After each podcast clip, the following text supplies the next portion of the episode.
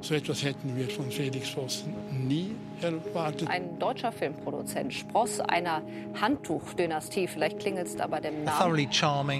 Ein charmanter junger Mann, durch und durch, den wir alle für völlig ehrlich hielten. Der Mann, der spurlos mit 60 Millionen verschwand. Und ich habe mir gedacht, was hat der da angestellt? So leid es mir tut, da ist das Mitleid eingeschränkt. I can't, I can't, I can't. His acting performances were Seine Schauspielerei war unglaublich. incredible. Yes, yes. Wonderful.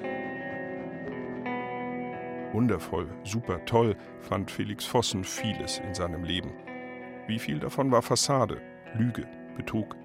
Wer ist Felix Vossen wirklich? Der talentierte Mr. Vossen. Jagd auf einen Millionenbetrüger. Ich gehe in dieser Podcast-Serie auf die Spurensuche in einem rätselhaften Kriminalfall, quer durch Europa. Mein Name ist Christoph Heinzle. Folge 2. Vossen, der Charmeur und Lebemann. Yes, hello. No, no, it's yeah, like a handgun. Handyvideos der Freunde zeigen einen immer fröhlichen Felix Vossen.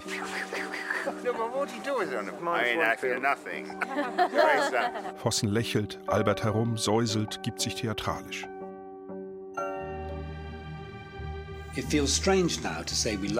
Es fühlt sich seltsam an, jetzt zu sagen, wir liebten Felix, aber viele von uns taten das. Wir verbrachten Urlaube zusammen, besuchten uns zum Essen zu Hause und kamen uns näher.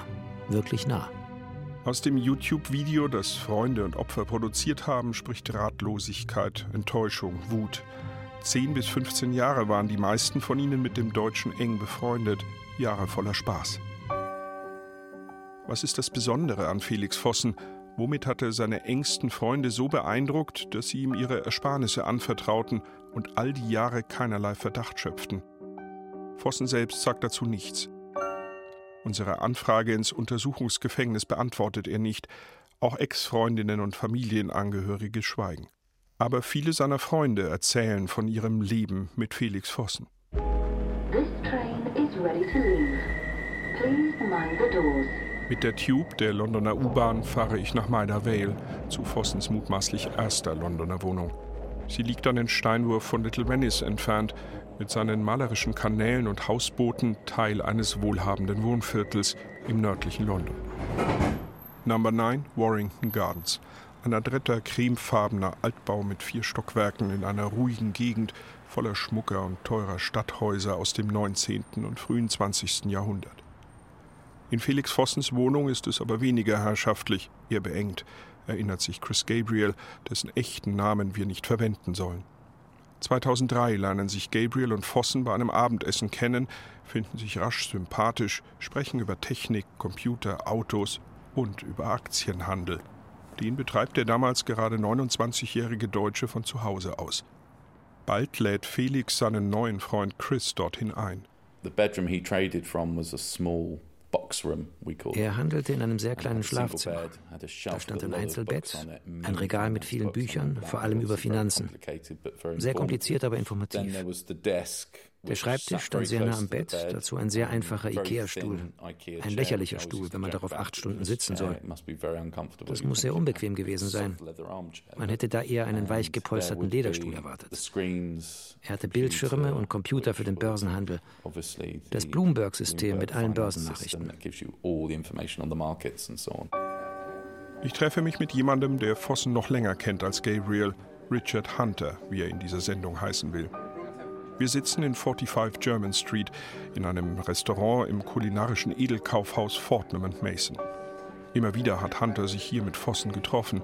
Zu Steak Tartar, Hummer mit Spätzle oder nur auf einen Kaffee in gediegenem Ambiente. Die passende Umgebung für Felix Vossen. 2007 zieht er aus der Enge seiner kleinen Wohnung in Maida Vale hier in diese Straße, wenige Meter vom Piccadilly Circus entfernt. He was previously a day trader from home. Er betrieb sein Geschäft als Daytrader vorher ja von der Bettkante aus. uh, Das war nicht sehr professionell. Aber der Umzug in die German Street machte es viel professioneller. Es war jetzt wichtig für ihn, erfolgreich zu wirken und damit potenzielle Kunden zu beeindrucken, damit sie mir Geld anvertrauen. Denn sie konnten sehen, dass sie es mit jemandem zu tun hatten, der seine Geschäfte im Herzen Londons betrieb und der in einem fabelhaften, modernen, schicken Apartment wohnte. living in a fabulous modern smart apartment. Erst bewohnt Vossen eine große Maisonette-Wohnung in Nummer 107. Nach einigen Jahren zieht er in die noch repräsentativere Nummer 15. Vor diesem Haus bleibe ich mit Richard Hunter auf unserem Gang durch die Straße stehen. Das ist seine Wohnung im ersten Stock. Beeindruckendes Gebäude. Im Erdgeschoss war wohl früher mal eine Bank. Die Wohnung war ähnlich wie die vorherige ziemlich kahl, minimalistisch wie ein Fünf-Sterne-Hotel ohne große Ausstrahlung. Aber er bemühte sich etwas mehr als zuvor, sie mit netten Stücken und schicken Möbeln einzurichten. Felix Vossen lebt in der German Street mit seiner langjährigen Freundin Sophia Rafat. Sie ist ein britisches Model und Fernsehmoderatorin. Er und Sophia haben selten Gäste zu sich eingeladen. Sie hatten eine tolle Hightech-Küche mit den neuesten Geräten, aber wenn man den Backofen aufmachte, sah man, dass noch alles in Plastik verpackt war und sie den Ofen kein einziges Mal benutzt hatten, obwohl sie schon Jahre dort lebten. Sie aßen immer außerhalb. Sie luden Kunden und Freunde ins Theater ein, zum Dinner. Wir funktionierten eben wie eine Gruppe enger Freunde. We're knights of the round table. We dance whenever able. The footwork impeccable. We dine while here in Camelot. We ham and jam and slam along. Slam, slam, slam, slam, slam. Am 12. Dezember 2007 steht Spamalot auf dem Programm, das populäre Monty Python Musical. Felix lädt ein Dutzend Freunde in eine VIP-Loge ein, inklusive Pausenchampagner.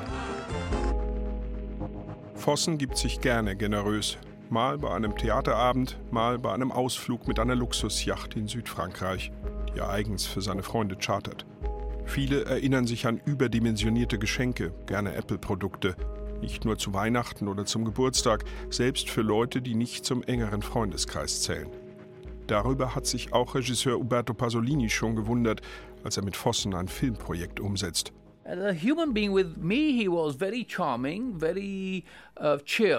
Mensch war er mir gegenüber sehr charmant, sehr fröhlich, immer sehr positiv. Uh, er schien das Leben und Probleme immer positiv zu sehen. Er war immer sehr gut gelaunt und lächelte, wenn er ins Büro kam. Er war vielleicht schon zu großzügig. Er wollte mir ein iPad schenken, was ich nicht wollte und wofür ich dann bezahlt habe.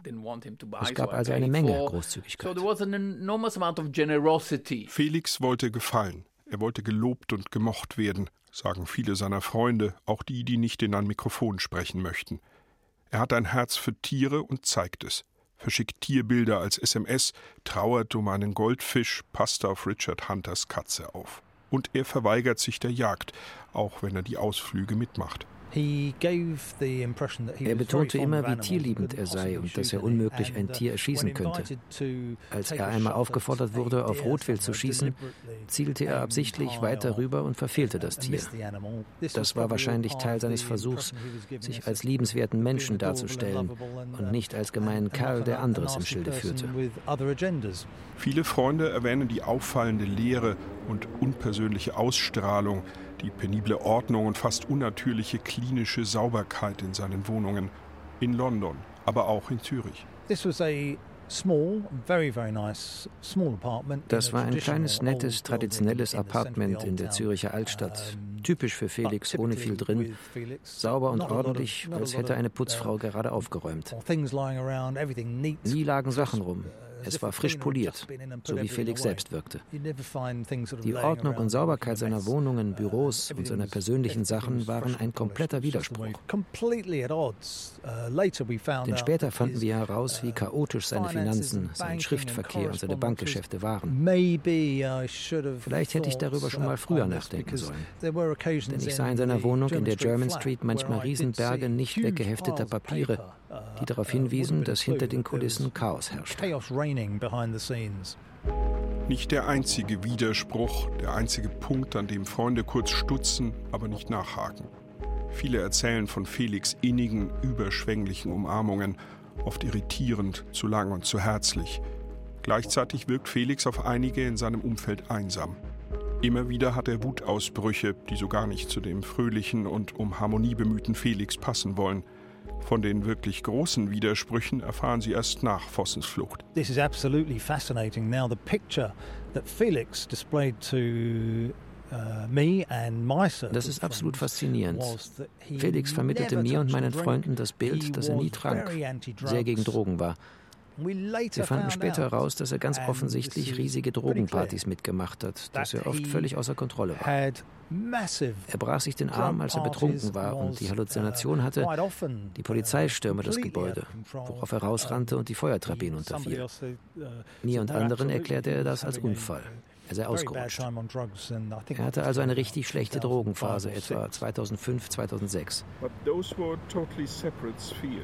Aber das waren zwei völlig getrennte Welten. Sie hatten nichts mit der Welt zu tun, in der er Drogen nahm und trank. Das ist eine unglaubliche Geschichte. Wenn sich diese beiden Freundeskreise jemals getroffen hätten, um über Felix zu sprechen, hätten wir sicher gedacht, dass wir über zwei verschiedene Menschen reden. Und dann wären wir alarmiert gewesen. Aber irgendwie und nur mit Glück schaffte er es, die verschiedenen Freundeskreise getrennt zu halten, die keine Ahnung hatten, wie er wirklich war. Vossen spielte seine Rolle nahezu perfekt, die des wohlerzogenen, charmanten, intelligenten Sunny Boys mit einer wunderschönen Freundin an seiner Seite. Felix trug immer gute Kleidung. Als er in das wunderbare Apartment in der German Street zog, ging es ihm offenbar sehr gut. Er war erfolgreich. Er kannte die schönen Dinge im Leben sehr gut. Sophia war gut angezogen, trug sehr teure Schuhe, Kleidung und Handtaschen.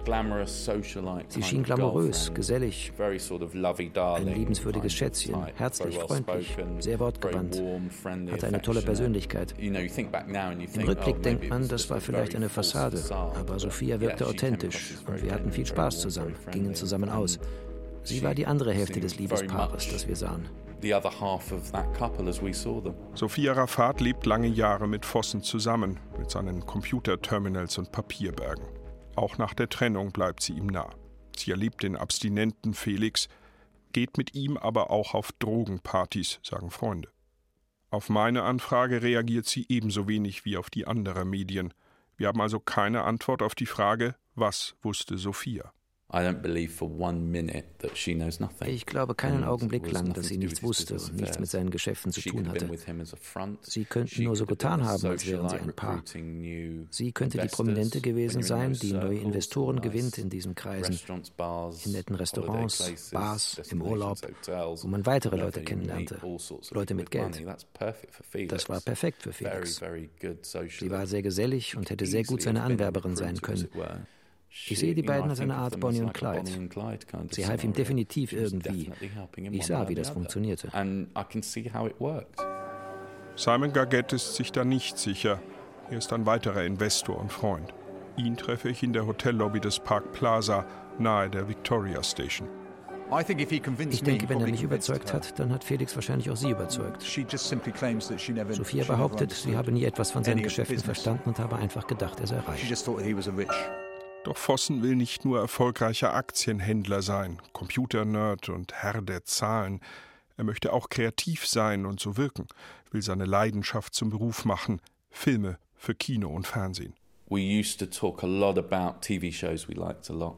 Wir sprachen oft über Lieblingsserien wie Friends. Er liebte Komödien. Also Und wir sprachen über Filme. Felix hatte eine riesige DVD-Sammlung. Eine Wand in seiner Wohnung in der German Street war voll von DVDs. Er hat sie wie Ziegelsteine aufeinander gestapelt, vom Boden bis an die drei Meter hohe Decke. Er war offensichtlich ein riesiger Filmfan.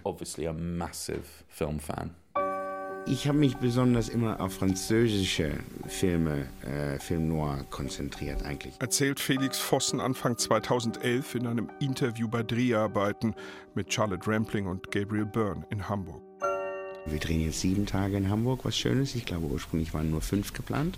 Wir sind ja auch an Location ähm, für einen Tag, äh, was Schönes. Ein super Haus mit einem tollen Lift gefunden den wir unbedingt mit äh, dabei haben wollten. So ein bisschen so Fahrstuhl zum Schafott, so etwas in der Art.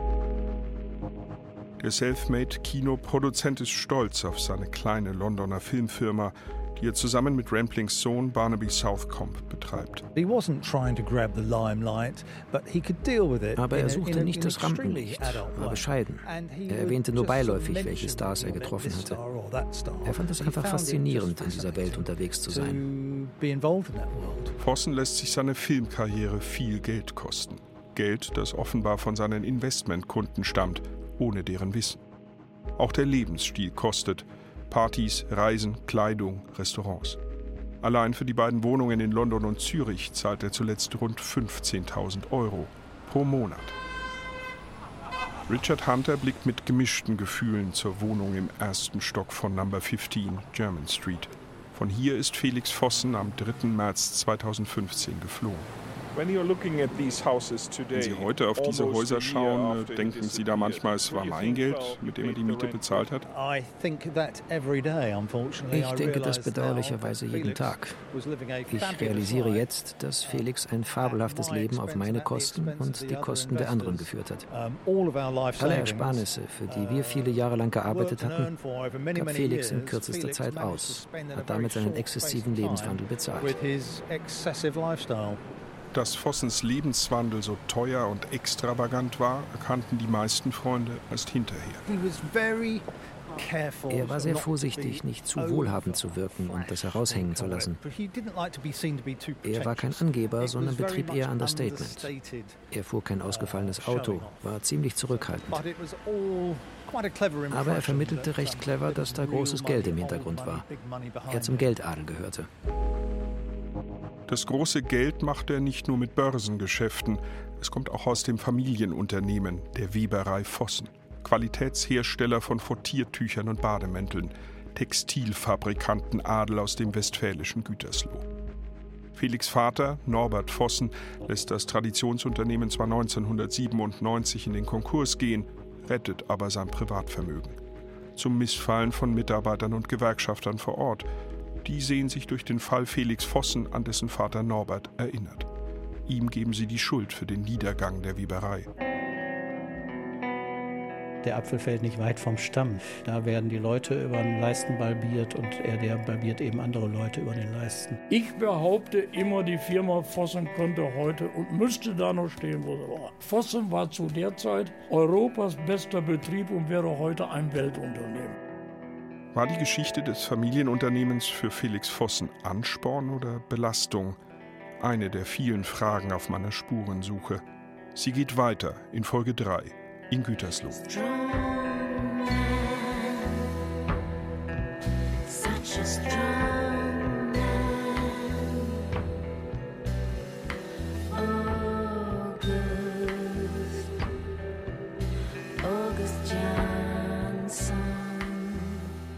Der talentierte Mr. Vossen. Jagd auf einen Millionenbetrüger. Eine Podcast-Serie von Christoph Heinzle. Mit Christoph Heinzle, Thilo Werner, Nina Petri und Uli Plessmann. Technische Realisation Rudolf Grosser, Christian Alpen und Angelika Körber. Regie Nikolai von Koslowski. Redaktion Christiane Glas.